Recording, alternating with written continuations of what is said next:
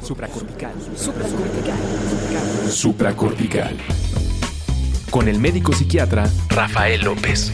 Síguelo en todas las redes como arroba Rafa Rufus.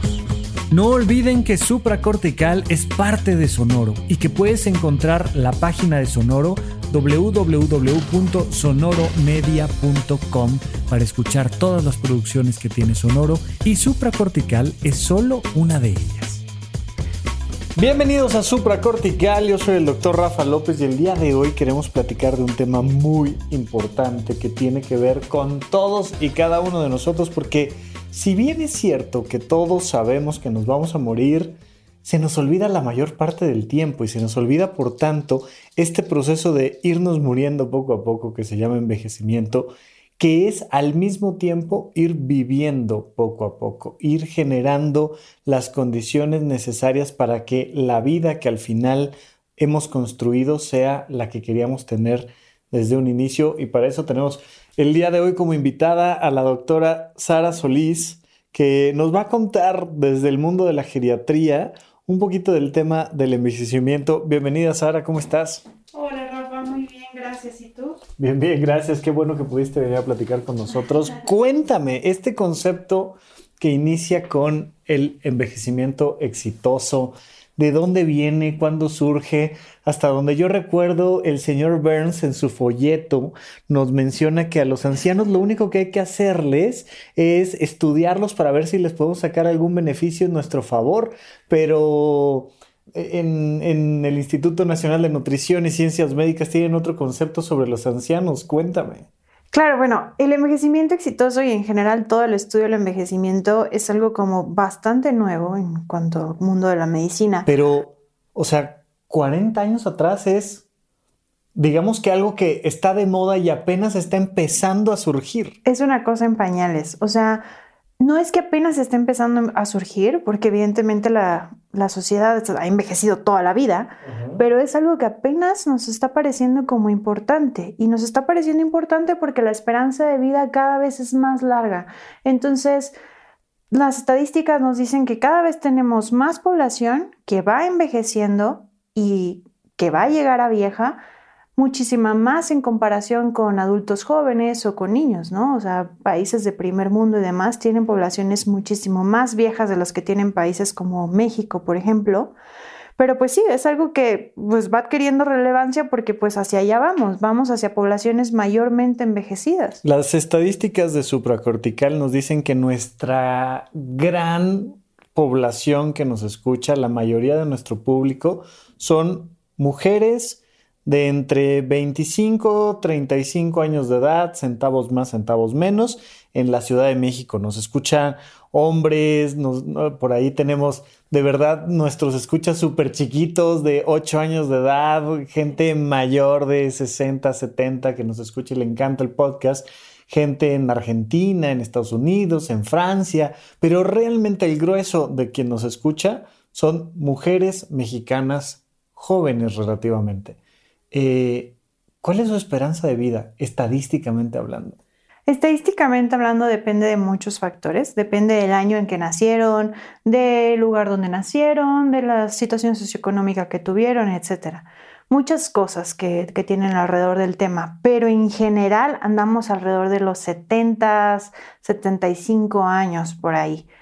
Esto es un tema sumamente importante para tu grupo de escuchas porque es algo que tienen que ir pensando es algo que tienen que, o sería bueno que fuéramos planeando para que también decidamos o tengamos una, una decisión respecto a cómo y cuándo o qué es lo que vamos a hacer cuando seamos viejos.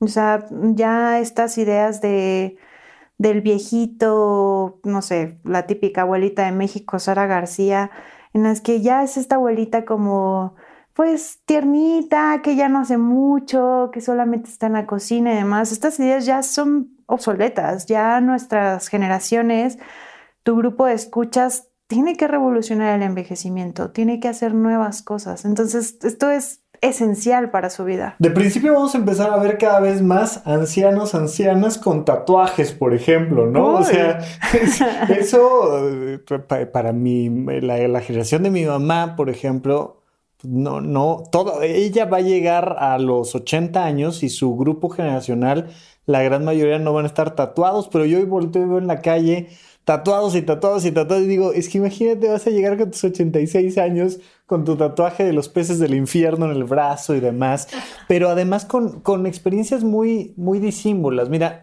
se, ha dicho mucho sobre los millennials y se dice que los millennials buscan cada vez más experiencias y menos cosas que los arraiguen. Sin embargo, los que se dedican a temas económicos te dicen, no es cierto, también los millennials están buscando tener su casita, tener su carro, tener sus cosas. Sin embargo, sí siento yo que hay menos claridad en hacia dónde tengo que ir para envejecer. Tenemos un mundo con muchas más opciones digitales, virtuales, pero también reales. O sea, hoy en día es viable, es fácil, es, es, ah, al menos es viable el pensar en me voy a mudar de ciudad, me voy a ir de la Ciudad de México a Querétaro, o me voy a ir a La Paz, o me voy a ir a Chiapas, o me voy a ir a California, a Texas, o me voy a ir a Europa, o me voy a ir a Australia. Y entonces, al abrir el abanico de posibilidades, a la gente le empieza a costar mucho más trabajo saber a dónde va. La libertad cuesta mucho trabajo. Entonces, me gustaría un poco plantear desde cuándo tienes que ir tomando decisiones y cómo en términos de entender que, que estoy envejeciendo. Ok. Bueno, platicando un poquito de historia, lo que te comentaba, esto del envejecimiento exitoso es un término de los ochentas, em, en el que empezaron a ver que las personas envejecían de distinta manera. O sea, tenías un grupo muy heterogéneo de adultos mayores y tenías los adultos mayores que eran súper dependientes, que necesitaban ayuda para muchísimas cosas, y los adultos mayores que eran súper independientes, que eran muy funcionales en la sociedad, muchos que seguían trabajando. Entonces, se intentó como definir qué era un envejecimiento exitoso, qué era hacia dónde íbamos o, qué, era, qué era lo que hacía que envejecieras distinto hacia los demás. Y ahí entran las decisiones.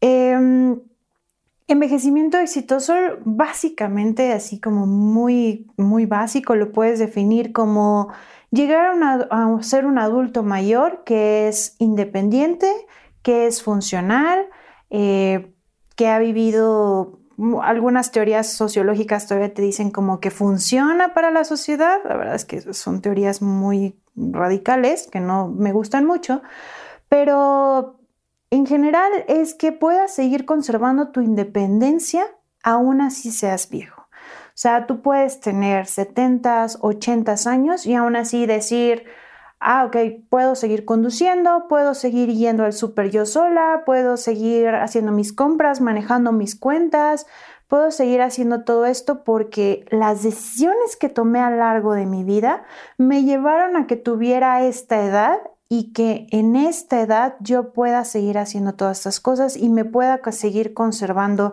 bien físicamente, mentalmente, socialmente. Entonces, entiendo que la libertad da ahí esa sensación de qué decisión se toma, hacia dónde va y demás. La verdad es que la decisión que tomes, si decides vivir aquí, si decides vivir en China, en donde tú quieras, pues sí va a tener un impacto pero lo más importante no van a ser estas decisiones radicales, lo más importante van a ser las decisiones chiquitas de día a día que vayas haciendo. Ok, ahí perdóname, te interrumpo tantito. Entonces, punto número uno, no todos envejecemos igual. No. Y dos, la diferencia en cómo envejecemos tiene mucho que ver con las pequeñas y cotidianas decisiones que vamos tomando. Así es. Ok. Sí de este ejemplo de que no todos envejecemos igual, a lo mejor en países como México es complicado porque estamos acostumbrados a ver adultos mayores muy deteriorados, muy atacados por enfermedades crónicas. ¿Por qué? ¿Por qué estamos acostumbrados en México a ver adultos mayores muy deteriorados? Ay. ¿qué, ¿Por qué te dolió? Porque el grueso de las enfermedades crónicas, es decir, diabetes, hipertensión, básicamente. Uno de cada tres adultos tienen diabetes, ¿no? Este, y, no, no hablo yo de adultos mayores, es decir, tenemos ya un índice, una incidencia importante de diabetes e hipertensión en gente menor de 60 años de edad. 40, 50, incluso menos de 40. Entonces, estas enfermedades crónicas con las que mucha gente pasa, aunque ustedes no lo crean, pasa la mayor parte de su vida. Es decir, por ejemplo, tienes 36 años y a los 36 años te da hipertensión y terminas viviendo hasta los 90, pues la mayor parte de tu vida vas a tener hipertensión. Sí, dos tercios de tu vida resulta que tuviste una enfermedad crónico y además el terminajo médico, ¿no? Crónico degenerativas. O sea, no solo es una enfermedad que ahí está, sino que además te va afectando con el paso del tiempo, te va en ese sentido degenerando. Así es.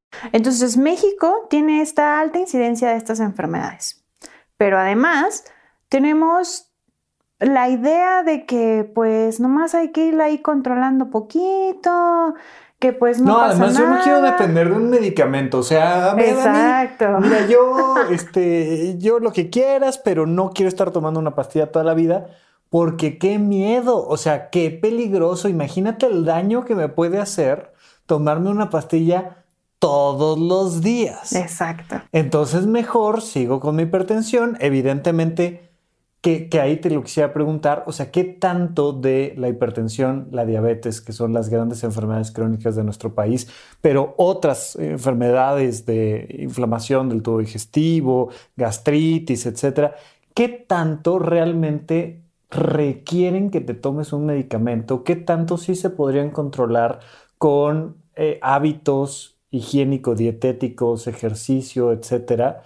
¿Y qué tanto el tomar una pastilla 40 años puede ser algo que al final te termine lesionando más que no tomarla. Mira, las decisiones higiénico-dietéticas son muy importantes. Te podrá decir. Ciertamente es como una piedra angular, ¿no? Sí, o sea, puedes controlar la enfermedad con ellas, sí, pero. La mayoría no lo hace. Claro. O sea, te dicen típico, ¿no? O sea, un médico de primer contacto te dice, señora, tiene que bajar de peso no, sí, ya me voy a poner a bajar de peso.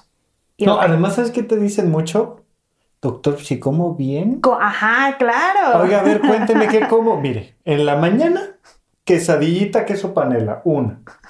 En la tardecita, pedacito de carne, así un filetito de carne, asado, ¿no? No, lo capeo, nada, asadito, agua natural y, y de cena este, un vaso de leche. Sí, claro, pero la persona pesa 120 kilos. 120 kilos, ¿de dónde salieron? ¿Qué onda? Pues, este, ¿qué pasa ahí? Sí, entonces le dicen, ok, tiene que bajar de peso, tiene que mejorar sus hábitos higiénico-dietéticos. Una parte no lo hace. Te dice, ah, sí, sí, ya voy a bajar de peso. Y dice, claro que yo tengo un buen peso, claro que yo estoy bien, e ignoran el tema. Otra parte te dice, ah, sí, ya voy a bajar de peso lleva un régimen estricto, terrible durante seis meses, baja de peso y los siguientes 40 años de su vida se olvida del tema. Y una pequeña parte sí logra cambiar sus hábitos, que no es cuestión de una dieta, es, o sea, sí es cuestión de una dieta, pero es cuestión de una dieta diaria, continua. es de un estilo de vida. Es de un estilo de vida. Entonces, pues sí, no sería necesario que tomaras una pastilla por, diaria por el resto de tu vida si pudieras hacer estos cambios higiénico-dietéticos y si funcionaran bien para tu cuerpo. Porque hay personas que desafortunadamente, o sea, de todo hay en el mundo, que a pesar de que tienen un buen estilo de vida, desarrollan estas enfermedades y las continúan el resto de su vida y hay que agregar medicamentos. Ok, vamos a pensar en una persona que efectivamente se está cuidando, que mantiene un peso sano, que va y se atiende con su nutriólogo, su nutrióloga y que hace ejercicio de forma regular, una persona que se cuida y que tiene hipertensión, porque tenemos una carga genética para ello, o que tiene diabetes y tenemos una carga genética para ello.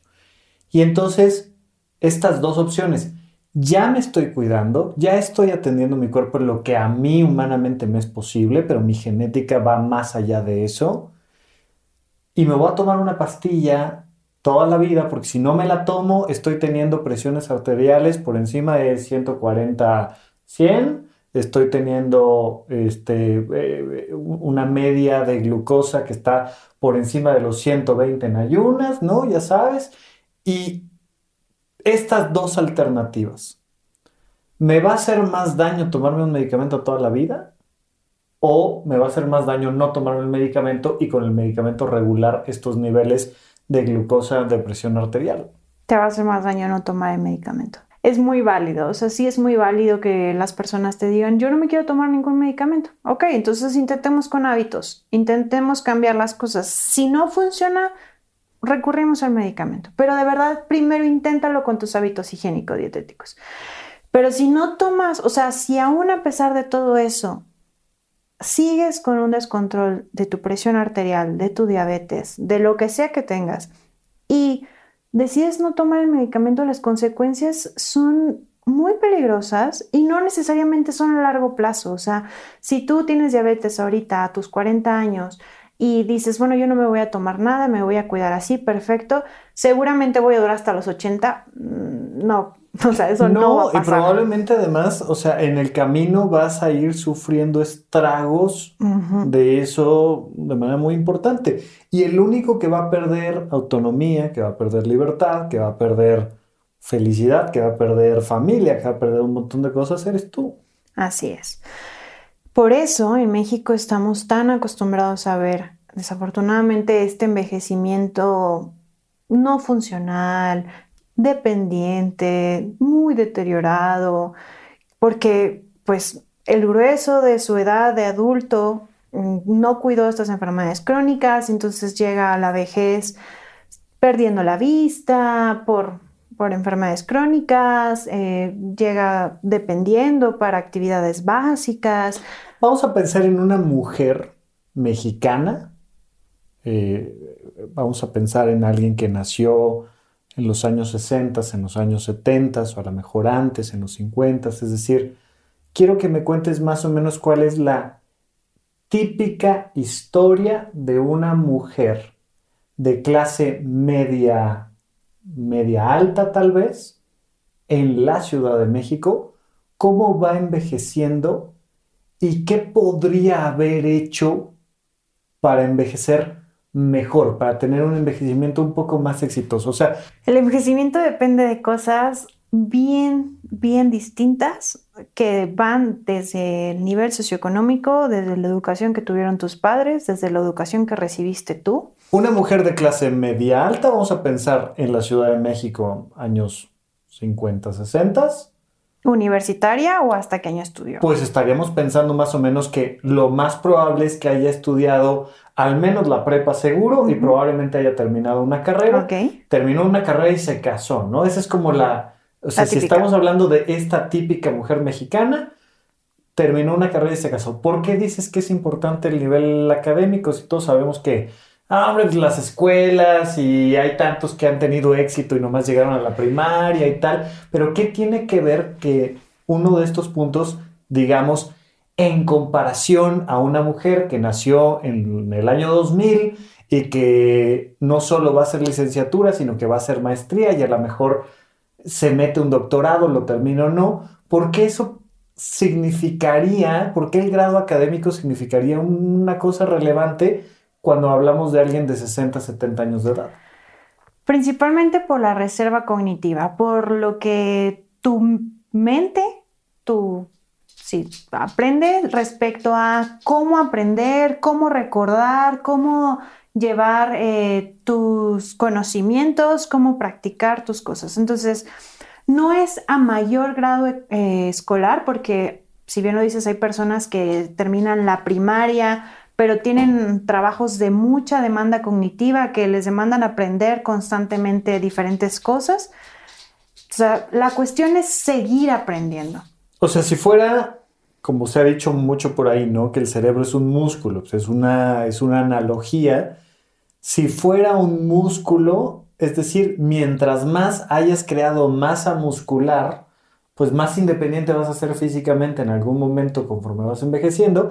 Y aquí es en supracortical lo hemos dicho muchas veces, lo que realmente eres, eres lo que piensas, lo que sientes y lo que haces. Es decir, eres tu proceso cognitivo, tu proceso emocional y tu proceso físico. Pues si estamos hablando de una mujer que nació en estas épocas, pues desafortunadamente se dedicó la mayoría principalmente al hogar. No digo desafortunadamente en el contexto como social, sino que cognitivamente es una demanda muchísimo más mecánica, muchísimo más de actividad física que cognitiva.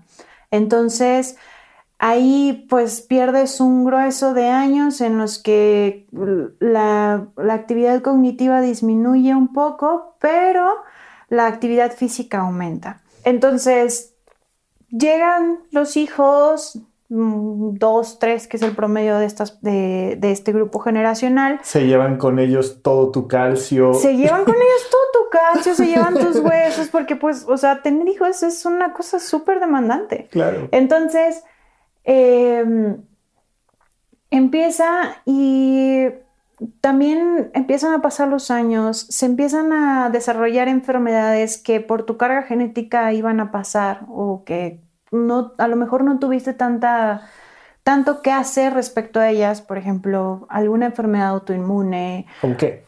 Lupus, por ejemplo, artritis reumatoide, o sea, estas enfermedades que pues, pues ocurren, ¿sabes? No es como que una persona lo haya buscado o, sus hábitos lo hayan provocado. Eh, entonces pasa esto y típicamente hacemos como que no existe, ¿sabes? Mm, sí, está ahí, tengo ahí algo, pero no, no es muy importante.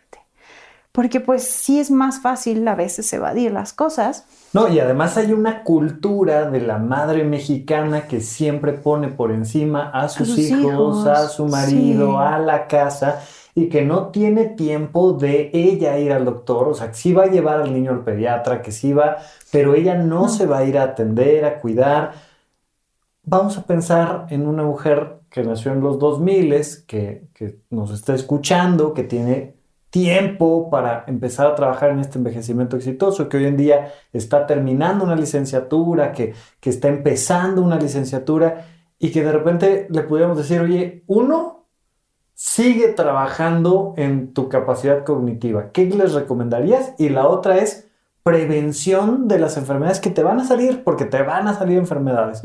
¿Qué, recomendaciones le harías a esta mujer que estamos eh, apostando porque su envejecimiento sea mejor? Como que nació, por ejemplo, a mitad de los 90, 2000. Exacto.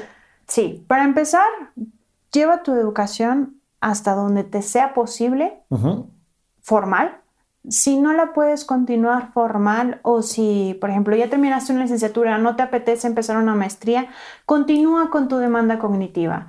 Eh, a lo mejor puedes tener un trabajo como gerente que te demanda mucho estar organizando, estar pensando, estar creando nuevas maneras. Y si tienes un trabajo un poquito más mecánico, por ejemplo, estas personas que trabajan en maquilas, que trabajan ensamblando cosas, bueno, si tu trabajo no te ofrece una demanda cognitiva, si la demanda que te da es más bien física, busca tú tu crecimiento cognitivo.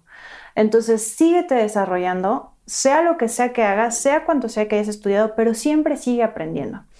Y en segunda, mantén las antenitas bien paradas de que van a ocurrir enfermedades, de que va a pasar y de que si pasa algo, ve al médico, atiéndelo con tiempo. Y si ya lo tienes diagnosticado, ahora si viene el una mujer de, nacida en los 50, 60, que tiene hijos, demás, que ya tiene una enfermedad, cuídala, contrólala, manténla vigilada y a partir también de ahí empieza con tamizajes correspondientes para la edad, para la enfermedad que ya padezcas. Ok, ahorita, vamos a esa parte del tamizaje, pero en ese sentido, ahorita que lo estabas mencionando, siento que las mujeres en general, así hablemos de las que nacieron hace 50, 60 años, tienen mayor cultura de la prevención y la atención médica en comparación a los hombres.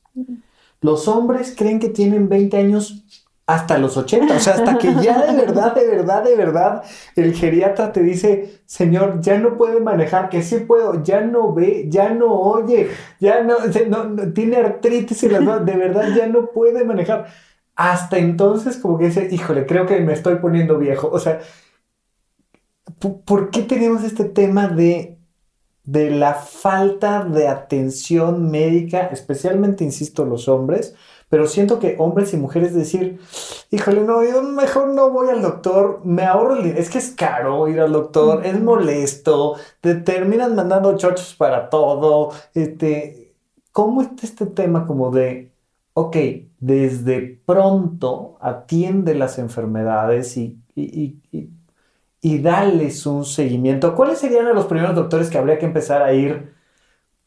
rutinariamente, que lo tienes que poner en la agenda de ir. O sea, si es tu primer contacto, si tienes algún servicio de salud, pues ve a tu médico familiar. Él te va a mantener al tanto de los Pero tengo 30 años, soy de clase media, media alta. No voy a ir a, mi médico familiar. Ve a un internista. ¿Cada cuándo tengo que ir al internista? Tengo 30 años, soy una mujer joven, fuerte, guapa, inteligente. Una vez al año. Sí, ve una vez al año. No es too much ir una vez al año cuando tengo 30 años. Claro, o sea suponiendo que para los 30 años, o sea, mínimo ya necesitas un papá Nicolau Ana anual, entonces pues tienes que ir a tu ginecólogo y tienes que ir a tu internista. Ok, mujeres, obvio, ginecólogo anual, ¿desde qué edad? Yo le diría desde que inicia su actividad sexual. Ok, o sea, como a los 36 más o menos. Digo, depende, depende, pero no, o sea, sí, sí muy importante cómo el miedo a la sexualidad también es causante de muchas enfermedades. Es decir, no voy al ginecólogo porque entonces me va a preguntar que si tengo actividad sexual y me va a acompañar mi mamá, soy una menor de edad de 15, 16, 17, 18 años.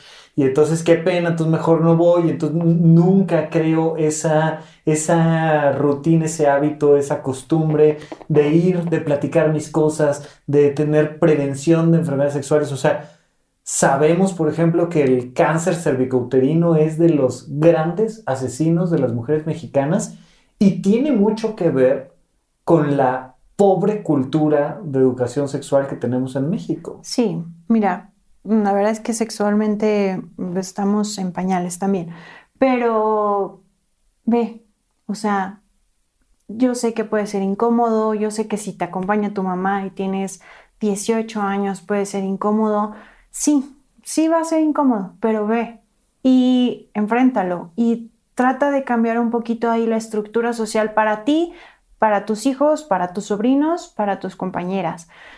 Hazlo, conócete y ve conociendo que sí es normal en tu cuerpo, que no es normal en tu cuerpo, seas hombre o seas mujer. Y poco a poco vas a ir creando el hábito de ir cuidando tu salud. ¿Al internista desde cuándo? Ay, eso está compleja. Es que no es una cuestión de edad porque hay muchas personas que desarrollan enfermedades que requieren una vigilancia por un internista a edades muy tempranas. Pero como prevención, como o sea, una persona hasta donde sabemos sana que dice quiero empezar a ir, oye, pues está bien, a lo mejor llegas a los 50 o a lo mejor desde los 30. Es decir, vamos con otros ejemplos paralelos. ¿Cuándo habría que ir con un nutriólogo, con una nutrióloga? ¿Cuándo habría que ir o sea, por ejemplo, yo, yo le digo a la gente, al psiquiatra no tienes que ir cada año. o sea, ve a terapia si quieres ir a terapia psicológica, está padre. Eh, lee libros que te hablen sobre tus emociones, porque ahorita hemos hablado del desarrollo cognitivo, quiero ir a la parte física y al final cerrar con la parte emocional, pero hay muchas maneras de cuidar las emociones antes de tener que ir como al dentista, al psiquiatra una vez al año. Al psiquiatra no tienes que ir hasta que no te refiere a alguien, es un médico de referencia, o sea, no tienes que ir al nefrólogo una vez al año, no, no. tienes que ir a... No, hay una serie de médicos que son como de referencia. Cuando hablamos del cuidado general de la salud en una mujer mexicana que tiene 20 años, 30, 40, 50, 60, 70, 80. ¿Cuándo le recomendaríamos a alguien, más o menos, sin síntomas, darse una vueltita con el internista? O no, a lo mejor, a lo mejor no toca hasta que no haya un síntoma. En nuestro sistema de salud, el internista puede ser un médico de segundo nivel. Puede ser un médico al que te referencie un, necesariamente un médico familiar. Si ya tienes algún síntoma, puedes ir como mayor de 18 años a la hora que lo necesites con un internista. Puedes ir ya un control más estricto, si tú te quieres ver como un poquito ya más avanzada, brincarte el primer nivel, ve como a partir de los 25, 30 años. O sea, ve checarte, como que él te diga que vaya siendo necesario, que te vaya guiando. Yo te lo digo un poco desde mis zapatos. Yo soy un hombre de mitad de los 30, sano, este, tengo por ahí ya una que otra enfermedad silla que surgió en algún momento, porque en general no me da broncas. Eh, voy con mi dentista, voy con mi nutrióloga, me mantengo como en un tema de cuidado. Yo pienso que a los 40, o sea, media década, voy a llegar con el internista a ver cómo estoy. Y ya sé más o menos que por ahí el temita que me va a brincar va a ser la presión arterial, pero creo que voy a llegar con él. Le voy a decir, oye, tengo 40 años, estoy cuidando mi alimentación, estoy haciendo ejercicio y traigo 130, 90 de presión arterial y me va a decir, no pasa nada, échale ganas, síguele en el ejercicio y demás.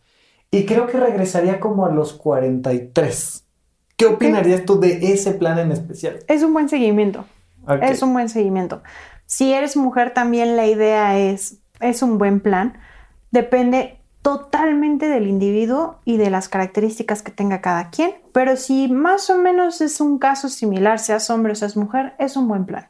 Es un buen plan para seguir el resto de tu vida. Ok, dentista, nutriólogo, de vez en vez al internista, conforme vas avanzando, te recomiendo yo ir cada vez con más frecuencia. O sea, si ya tienes 60 años, sí, por favor, ve una vez al año, creo yo, ¿no? O sea, sí. este, ya si tienes 86. Ya, ya vete cambiando de género. ya ve el geriatra. Sí, sí, sí, claro. ¿Qué, qué, qué, qué, diferencia hay entre un internista y un geriatra?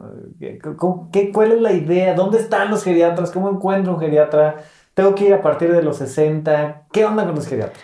Mira, los geriatras eh, en México son pocos, eh, pero son unos médicos especializados en adultos mayores. Entonces, es un grueso de médicos que hicieron algunos la medicina interna primero, primero fueron internistas y después se subespecializaron en geriatría otros médicos no, ya entraron directamente hacia geriatría, depende de la formación que haya recibido. La formación es eh, especializarse en atender las enfermedades del adulto, conocer los cambios específicos o los cambios asociados al envejecimiento, saber qué sí es normal en un viejo y qué no es normal, porque no tienen ni los mismos, o sea, ni el misma presentación de las enfermedades que tiene una persona de 20, 30 años y saber qué sí es normal, qué no es normal y a continuación hacer un seguimiento del paciente adulto mayor.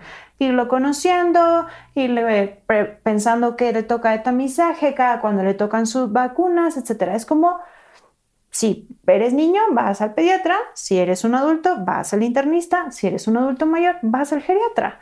Okay. Atiéndete busca lo que sea adecuado para tu grupo poblacional. Lo hemos platicado recién, ¿no? O sea, por ejemplo, ahora que está todo el tema de la pandemia, las enfermedades respiratorias, agudas, etcétera, no se enferman igual de los pulmones, del riñón, del intestino de una persona de 40 años que una de 70, ¿cierto? No, no, no. No te van a dar los mismos síntomas. No, te van a dar los mismos síntomas. Eh, el desarrollo de las enfermedades no es igual en un adulto joven que en un adulto mayor.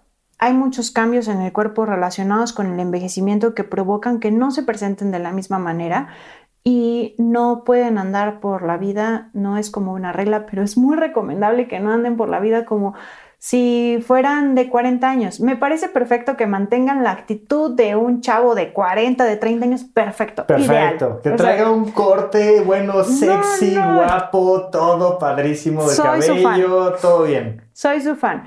Pero zapatito adecuado porque con el envejecimiento la amplitud de los pasos se disminuyen, el, piel se levanta menos, entonces hay que usar un zapato más acorde para prevenir caídas. Si la persona tiene dificultad para pararse, bueno, hay que poner algunos aditamentos en casa, muchas cosas que hay que ir pensando. Pero sí hay que ir pensando en que no, o sea, en que hay que cuidar ciertas variables y eso lo puedes hacer de la mano de tu geriatra. Entonces teníamos este caso de una mujer que ya tiene 60 años contra una chica que tiene 25 y uno de los aspectos que le decimos es, ¿quieres disfrutar más de la vida, quieres tener un envejecimiento exitoso, pues entonces necesitas ir teniendo a tus médicos que te van acompañando en el proceso para que estés bien y, necesites la menor cantidad de atención posible, ¿no?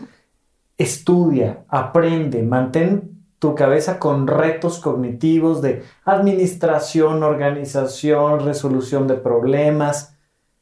¿Qué más? Físicamente, algo más que podemos recomendar a una chica de 30, 35, para que físicamente se empiece a preparar para cuando tenga 75, 80. Mm, físicamente creo que el trabajo lo puedes hacer de esa manera. Ve tomando decisiones pequeñas, cotidianas, de tu alimentación, de tu ejercicio. O sea, es la receta de la abuela, literalmente. La abuelita te decía, eh, mi abuelita me decía más bien, me decía, come bien, haz ejercicio, duerme bien, ¿no? Entonces, físicamente eso te mantiene bien por una gran parte de tu vida. Y muchas otras cosas que hay que ir viendo para, para el envejecimiento es de las cosas que te ocurran, también verlas cuidando. Si te fracturaste, si te tienes osteoporosis temprana, si tienes, tuviste cáncer, lo que sea, ve preparándote para cuando vayas a envejecer.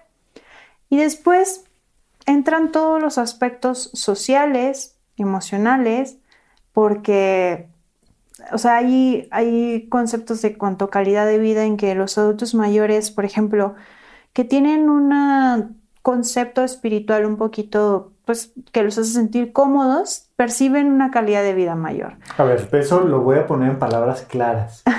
Una persona que tiene convicciones religioso-filosóficas vive mejor que una que no tiene. Porque le, aplaudimos. Así sea viejo. Sí, le aplaudimos muchísimo esta idea del ateísmo como un proceso racional. Qué bueno, está padrísimo que seas ateo. No necesitas un Dios en las nubes que voltee a ver si haces las cosas bien o mal pero sí el tener una visión trascendente mejora tu calidad de vida. ¿Por qué semejante locura? Tú dime. Entiendo perfecto, pero, pero este, hay, hay, un, hay una relación en cómo vives tu vida si tienes mayor empatía, si tienes mayor escala de valores, si, si, si buscas el bien tuyo y de los demás, pues vas a empezar a tener esta relación con todo, ¿no? ¿Qué tanto comes? Mientras tienes una visión más global, comes mejor. Cuando tienes una visión mucho más cerrada, una cosmovisión más pequeña, entonces todo es ya, grande, dámelo, quiero beber más, quiero comer más, quiero la televisión más grande, quiero el mejor auto, quiero... Y de repente empiezas a tener una visión de, oye, habemos más en este planeta, eh, el sentido de esta vida es ayudar al otro, eh, y empiezas a, a decir, ¿sabes qué? Como menos, reciclo más, hago más ejercicio. Hay más alimentos, consumo hay más menos procesado, ¿no? O sea, y eh, le bajas a la velocidad, por ejemplo. Esta idea tradicional que tenemos del Wall Street de compra, compra, compra, vende, vende, vende, y estamos en el mercado de acciones y, y todo es rápido y necesitas producir más y dormir menos y en comparación a el místico en la montaña que dice, a ver, despacito, deja que el sol termine de salir y tomamos decisiones. Concéntrate más en el ser y, sí, menos en el más En el ser Y se va dando ese, ese impacto a lo largo de tu vida. No necesitas creer en un Dios, pero sí hay estudios científicos que te hablan de cómo tu calidad de vida va a mejorar con fuertes convicciones filosófico-religiosas. Sí. La otra es la red social. Em, adultos mayores, personas que han envejecido y en general cualquier persona, creo, si tienes una red social amplia o en la que te sientas, puede ser una red social chiquita, pero en la que te sientas apoyado, acompañado, tu percepción de calidad de vida es mayor. Entonces, fuera de las cosas físicas, creo que si tú tienes 30, 40 años, eh, es bueno que empieces a pensar en qué creo filosóficamente, qué creo espiritualmente, qué creo, o sea, ¿en quién me puedo acompañar? ¿En quién me puedo pedir, oye, si me enfermo me puedes llevar al hospital? Oye, si me caigo y me rompo la cadera, te puedo marcar.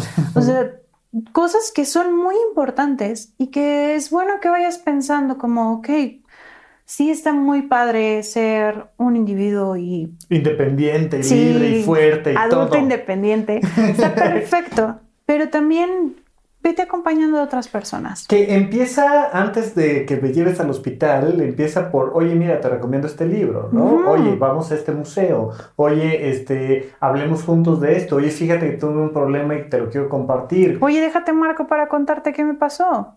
Con cositas chiquitas empieza.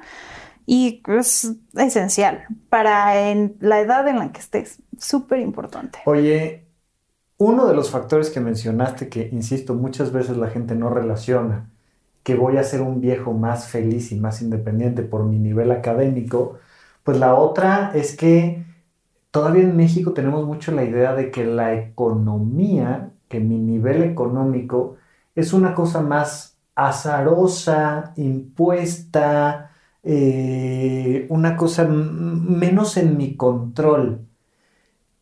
¿Qué podríamos decir como del manejo de mi economía y el envejecimiento? Porque claro, creo yo que pues, si tienes mayor acceso a recursos para pagarte un hospital de tercer nivel, a si vives en un lugar donde ni siquiera hay clínica de salud, pues va a haber una diferencia importante. Pero en lo individual, ¿qué puedo hacer económicamente para tener un mejor envejecimiento? Tú siempre lo dices. Aprende finanzas personales y hazte un plan de retiro. o sea, por ejemplo. Oye, que el plan de retiro se empieza a caer a los 60, ¿no? ¿Cuándo empiezas a ahorrar para el plan de retiro? Hoy. Hoy empiezas tu plan de retiro, sea la edad que tengas. O sea, esta es que.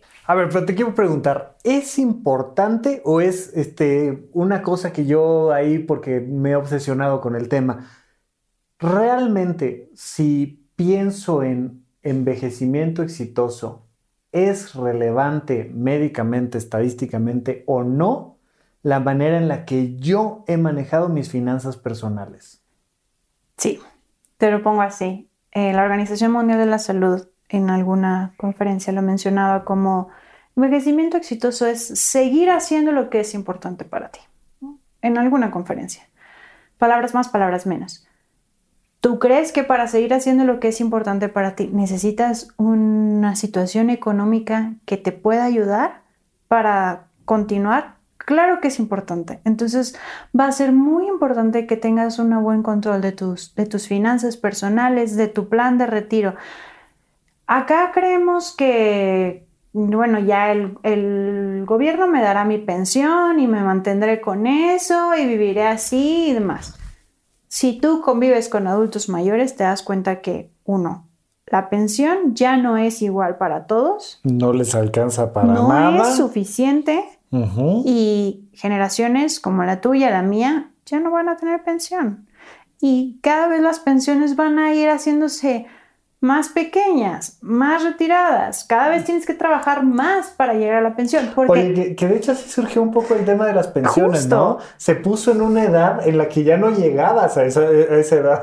Justo. o sea, económicamente se crearon porque era llegar al punto en el, o sea, este empleador decía, te pensiono, te, te pago sin que trabajes cuando llegues a los 60 años. Y entonces el trabajador decía, claro, súper buen plan.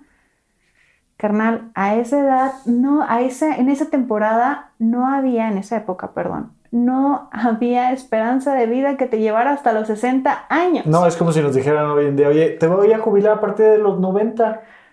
O sea, van a llegar algunos, no todos. Pero la mayoría no. La mayoría no va a llegar. Ok. Entonces, poco a poco las pensiones se van a ir extendiendo y te van a decir, ahora tienes que trabajar hasta los 70, ahora tienes que trabajar hasta los 75. Entonces, claro que tienes que irlo pensando. Oye, ¿y qué son, te lo quiero preguntar desde hace rato, esto que han llamado blue spots y cuántos tenemos en México? Ay, una cosa preciosa. Me encanta el tema. Los blue spots surgieron de en algunos estudios en los que se buscaba encontrar dónde había la mayoría de personas envejecidas. o sea, lugares geográficos, sí. puntos geográficos donde tuvieras gente que viviera mucho tiempo. Especialmente o inicialmente se empezó a buscar como centenarios, personas que vivieran 100 años. 100 años. O sea, el punto era de ¿en qué lugar del mundo la gente llega a los 100 años? ¿En qué lugar del mundo la gente envejece más? Entonces los encontraron, los buscaron como por el resto del mundo y buscaron los factores asociados a qué era lo que llevaba a que estas personas envejecieran hasta esa edad. Y los factores era la receta de mi abuelita. Ok, oye, ¿dónde hay blue spots? Acá en América hay en San José, California y mm, no recuerdo, hay otro lugar en Estados Unidos que no recuerdo el nombre. Pero bueno, en Estados Unidos. Ajá. ¿En dónde más?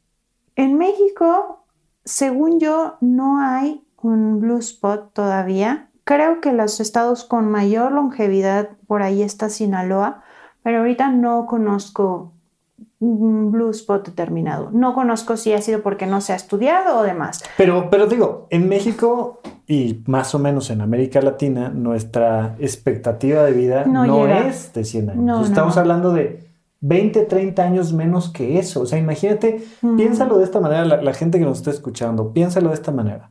Si tú tienes 30 años de edad ahorita, sería todo lo que no vas a vivir por las condiciones de envejecimiento en las que estamos en este país. O sea, me voy a morir a los 70, me pude haber muerto a los 100, ¿no? Lugares en Italia, por ejemplo, padrísimos, donde ves a una persona de 100 años que baja al bar, platica con el bartender, este, que además caminos donde le implica subir escaleras, bajar escaleras y, y tiene 100 años de independencia, te vas a perder literalmente toda una vida.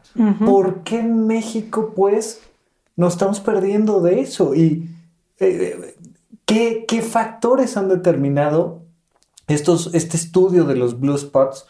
¿Qué factores han determinado como importantes?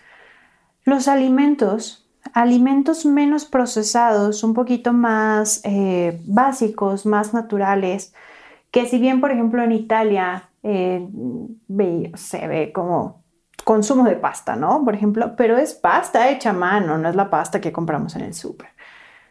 Ejercicio constante, porque son lugares en los que hay que caminar mucho para llegar a otro lugar, demás. Entonces, definitivamente hay que incluir una rutina de ejercicios en tu vida diaria. Y otro de los factores que encontraban en los blue spots eran la red social, la comunidad, el acompañamiento. Entonces, eran, son sociedades en las que son la mayoría pequeñas, que están un poco cerradas, que consumen alimentos muy locales, muy mm, antiguos, que tienen la preparación desde hace muchísimo tiempo que la comunidad, la familia les permite apoyarse unos en otros. Entonces, pues... Fíjate que antes eh, Supracortical nació en un grupo que se llamaba Puentes y había una frase constante en los comerciales de Puentes que me gustaba mucho que decía, piensa, piensa global, consume local. ¿no? Es una actitud que implica esto que estamos diciendo como de empatía total, pero de simpleza. O sea, tenemos alimentos trasladados de kilómetros y kilómetros de distancia, procesados, o sea, cuando decimos procesados, decimos cuántas, cuántos procesos pasó el alimento y por cuántas manos humanas pasó. O sea, de que, de que nació el alimento, vamos a pensar una manzana, hasta que llega a tu plato, ¿por cuántos pasos atravesó? De hecho, hay una imagen muy llamativa respecto a esto de Greenpeace en el que es una imagen de una pera procesada como en almíbar y la imagen dice peras eh, cultivadas en Argentina empacadas en Taiwán. Y entonces sale un mapa de cómo la pera viajó desde Argentina hasta Taiwán y luego de Taiwán a Estados Unidos donde la estaban consumiendo. Es una locura, pero pues es la realidad de muchos de nuestros alimentos. Ok, oye, y me gustaría dirigirme ahora un poco más a qué tan importante, ¿no? Ya hablamos de esta reserva cognitiva, desarrolla tus capacidades intelectuales lo más posible, esta reserva física, conserva tu cuerpo lo más posible, esta reserva emocional, que ya ahí ya siento que, que ya te estoy hablando un poco de ciencia ficción, no sé qué tanto haya en estudios científicos geriátricos un, un tema de prevención emocional relacionada a envejecimiento exitoso. Yo creo de verdad que que te estoy hablando de algo ya como medio muy ciencia ficción, pero Pablo Boullos en su libro El corazón es un resorte dice que sí, somos seres racionales, pero que hemos cometido el error de pensar que el ser humano es un animal racional. Dice no, en realidad somos más bien un animal emocional que razona. Entonces la importancia de nuestras emociones la gente que nos está escuchando es gente que nos acompaña, entre otras cosas, porque le interesa su desarrollo emocional. ¿Qué tan importante es para envejecer bien un buen desarrollo emocional? Ciertamente no te puedo citar algún artículo científico o que se haya hecho algún estudio en base a esto, pero justo un poco es de lo que platicamos. Es tu, red emocional, tu red eh, filosófica, espiritual, va a ser muy importante. O sea, si eso es importante, la manera en la que te relacionas emocionalmente con ese concepto y con tu comunidad va a ser muy, muy importante. Lo que sí se ha visto, por ejemplo, es en patologías cómo las enfermedades mentales disminuyen mucho la calidad de vida y el envejecimiento. O sea, te va a ir mucho peor si tienes, te digo, las clásicas grandototas, esquizofrenia o trastorno bipolar, como si tuvieras artritis reumatoide o una diabetes descontrolada, o, ¿no? Sí. sí hay una relación importante que, que estamos viendo, insisto creo que todavía estamos lejos de entender la importancia de la prevención en salud mental. Apenas a nivel científico, al menos dentro del mundo de la psiquiatría, se ha empezado a relacionar la depresión como un proceso inflamatorio. O sea, es, una, es una locura porque que estés triste no solo significa que estás triste, que estés deprimido no solo significa que estás deprimido, sino significa que tu cuerpo está en llamas, o sea... Está inflamado. Sí, sí, te, incrementa el cortisol, la proteína se reactiva, estos marcadores proinflamatorios que te hablan de que te estás lastimando. ¿Tú del lado de la geriatría has visto algo por ahí con ese tema? ¿Con la inflamación? Muchísimo, sí. Existe en la geriatría un término que es eh, inflammaging, lo que ocurre es un estado de inflamación crónica que empieza conforme el envejecimiento. Es un cambio celular e inmune que ocurre en el cuerpo relacionado al envejecimiento. Entonces, esta inflamación crónica lleva a muchos cambios en el cuerpo, muchos cambios mm, en todos los sistemas, porque hay constantemente circulación de citocinas proinflamatorias que pues evidentemente tienen su actividad y llegan a provocar muchas cosas. Por eso muchas teorías biológicas quieren decir que la depresión en los adultos mayores es más frecuente por el inflammaging. Puede ser, sí, pero no hay pues nada. Pues como de un lado y del otro, ¿no? O sea, es decir, Ahí tienes el combo ganador. Estás mal por dentro, estás mal por fuera, estás mal socialmente, económicamente, pues la inflamación a tope. Claro. Y la diferencia con, esta, con la inflamación crónica de los adultos mayores es que no es necesariamente un cambio patológico negativo. Es un cambio relacionado al envejecimiento. No necesariamente tiene que producir efectos deleterios.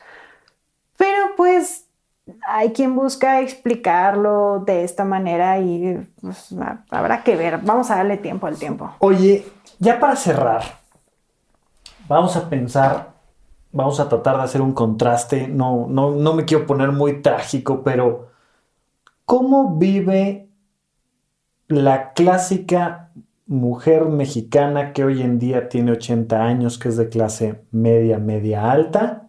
Hoy, estamos hablando de 2020, ¿cómo es su día a día?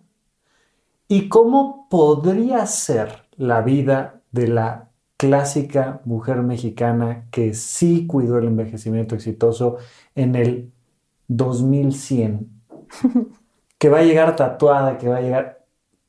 ¿Qué hace en la mañana la mujer que no cuidó su envejecimiento? ¿Qué hace en la mañana la que sí, en el entendido de que esperamos que socialmente también vayamos mejorando, ¿no? O sea, hay muchos factores que no podemos controlar, que todavía haya planeta Tierra, ojalá, que todavía haya humanidad en el 2100, ojalá que sí, pero partiendo nada más de esos pequeños hábitos que te han ido formando y que te han ido llevando allá, una mujer de 80 años, misma clase social, contra otra que nació afortunadamente en un mundo, espero yo, más inclusivo, de más posibilidades físicas, emocionales, cognitivas. ¿Cómo sería su día a día y qué tan divertido podría ser el día a día de una mujer diferente? ¿Cómo a qué se dedicaría? ¿Cómo te imaginas tú? mi sueño. Em, yo creo que una mujer que nació en, unas mejores condiciones sociales, eh, comparadas con los adultos mayores que tenemos. que tenemos hoy en día. Em, hay cosas súper interesantes que deberían, van a cambiar, espero. Para empezar, yo espero que sean muchísimo más independientes, que se levanten con sus 80 años y preparen su desayuno, que, ojo, esto es una realidad en muchas partes del mundo. Que no lo sea específicamente en México o en Latinoamérica es muy distinto, pero si tú te metes a YouTube, hay youtubers de 80 años que te platican cómo es su día a día y cómo se dedican al mundo de la moda. Son unas cosas, son unas joyas. Eh, eso, justo un poco eso quiero que me cuentes, porque no quiero quedarme en esta idea de, bueno, pónganse a dieta, eh, cuídense mucho, sino decir, empieza, vamos a ir contra el viejismo, empieza a visualizar tu envejecimiento de una manera diferente. Oye, me imagino parándome yo solita, sin tener que necesitar de que alguien venga y me pare o que me lleven el desayuno a la cama. Exacto. Me paro y me preparo el desayuno. Sí. Y me preparo algo rico de desayunar. Me preparo lo que a mí me gusta. Tomo a lo mejor ya aprendí alguna algún deporte que se practica en casa, me hago mi clase de yoga yo solita, eh, no sé. a mis 80 años podría tener una clase de yoga. Claro, yo sigo algunas en Instagram. Soy fan. Dime una. Déjamelo busco, buscaré su usuario, pero sí, sí hay algunos que, que sí tienen sus historias de Instagram de cómo hacen yoga a esta edad. Me paro, me paro yo solita, me hago mi desayuno, me meto a mi clase de yoga que además me lo va a estar dando este un androide este, rarísimo y luego y luego puedo dedicarme a, por ejemplo, si todavía trabajo, hacer algo de trabajo. Si tengo alguna empresa. Como por ejemplo, me dedico al mundo de la moda, dices. O sea, entonces empiezo a tener mis videollamadas y mis juntas y. ¿no? Y empiezo a dar indicaciones y pregunto qué pasó con tal tendencia y leo algunos blogs. Y es que, y es que una joya del envejecimiento que, que hemos dejado de lado mucho en tiempos recientes es que vas a ser viejo, pero vas a tener muchísima más experiencia. Entonces, vas a llegar a los 80 años, te vas a dedicar al mundo de la moda o a lo que te dediques y vas a tener muchísima experiencia de lo que ha pasado en el mundo de la moda en estos años. Y vas a decir, no, a ver, esto ya lo vimos en aquella temporada, ahora hay que mejorarlo. esto es llamarada de petate, ni lo volteen a ver, se va a caer en dos días. Pero esto otro que está surgiendo, a esto sí pongan la atención, va a ser un cambio revolucionario en su forma de pensar. Tu experiencia va a aportar muchísimo al mundo. Hagas lo que hagas.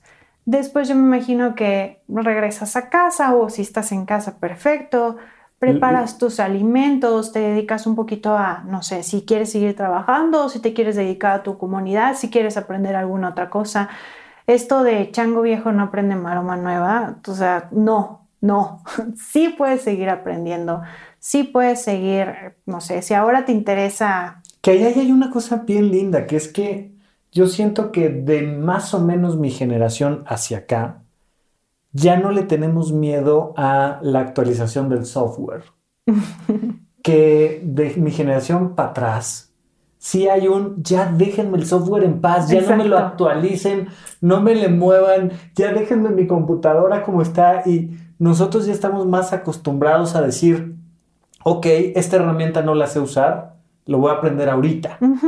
¿Cómo es? A ver, déjame ver el tutorial, déjame checar el video. ¿Quién dice? Ah, ok, perfecto. Y lo, puedo incorporar en mi vida. Y creo que eso, eso va a ser un cambio muy importante. Sí, y ya ocurre. O sea, ¿cuántas personas adultos mayores no conoces que aprendieron Photoshop por videos de YouTube o que tomaron clases de lo que sea? Entonces está increíble. Me parece que eso va a ser el futuro. Ahora, una de las cosas que, por ejemplo, leía en el libro de Patricia Kelly que se llama Mujeres Grandes, es que una de las entrevistadas decía, a mí me encanta la ropa, me encanta verme bien.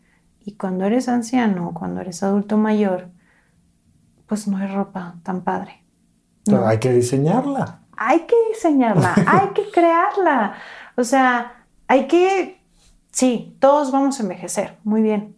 No necesariamente tiene que ser horrible como muchos creen, ¿no? Muchas personas no se niegan. Que mucha gente, ¿no? Dice, ay, no, yo no quiero llegar a viejo. Yo me voy a morir joven. Yo me voy a morir joven porque creo que llegar a viejo es una cosa horrible y es, brother, al revés si te mueres joven por tu estilo de vida, significa, significa que envejeciste tan rápido que te perdiste la parte padre de la vida. Entonces mejor piensa en llegar a viejo y que después de tener tu junta con los de la moda, le eches una videollamada a tu tatuador favorito y además te va a alcanzar la lana para decir, oye, vienen mis 80 años de edad, quiero un tatuaje de no manches, va a estar increíble y en la nochecita que va a es posible. O sea, que en este momento en nuestras condiciones sociales no los conozcamos tanto, no significa que no existan. Y nosotros podemos crearlo, nosotros podemos crear nuestro envejecimiento ideal y velo pensando, ¿qué te gustaría hacer si tuvieras 70 años? bueno, a lo mejor a mí me gusta el voleibol. Bueno, hay muchos grupos de adultos mayores que hacen voleibol y que se la pasan viajando por todo el país. Hay muchas cosas que en base a lo que a ti te gusta lo vas a poder seguir disfrutando. Cuídate bien y podrás tener tu día ideal de lo que a ti te guste a la edad que tú quieras. Me quedo con eso, vamos imaginando que nosotros vamos a ser viejos diferentes. O sea, no pienses en el viejo como el otro, sino como yo. Y empieza a pensar cómo te gustaría a ti. Empieza a diseñar, ¿no? Eh, tenemos ya varios episodios con el nuevo podcast que se llama Paguro Ideas, eh, donde platicamos un poco de este proceso de ahorita, piensa ahorita cómo ir diseñando la vida que quieres ir construyendo poco a poco.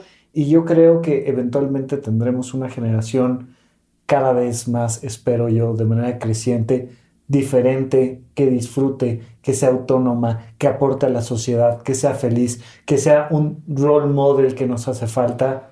Ojalá que sí. Y que siga disfrutando la vida de la manera en la que le parezca bueno disfrutarla, no necesariamente siendo algo funcional para la sociedad. O sea, puedes no ser funcional y dedicarte a lo que tú quieras para la sociedad. O sea, puedes no aportar más cosas a la sociedad. Puedes no crear el nuevo McDonald's y trabajar en nada, lo que quieras. Lo que tú te haga feliz. Ok. Pues Sara, muchísimas gracias por acompañarnos en esta entrevista y ya estamos platicando un poco más del envejecimiento. Muchísimas gracias por invitarme. Bye. Bye. Gracias por escuchar Supracortical. En verdad me interesa muchísimo conocer tu opinión sobre este episodio o cualquier otro que quieras platicarme. Puedes encontrarme como arroba Rafa Rufus en Twitter, en Facebook y en Instagram. Quiero darte las gracias por escuchar Supracortical y sobre todo por suscribirte y seguirme donde sea que estés escuchando este programa y así te puedes enterar todo el tiempo de nuestros próximos estrenos.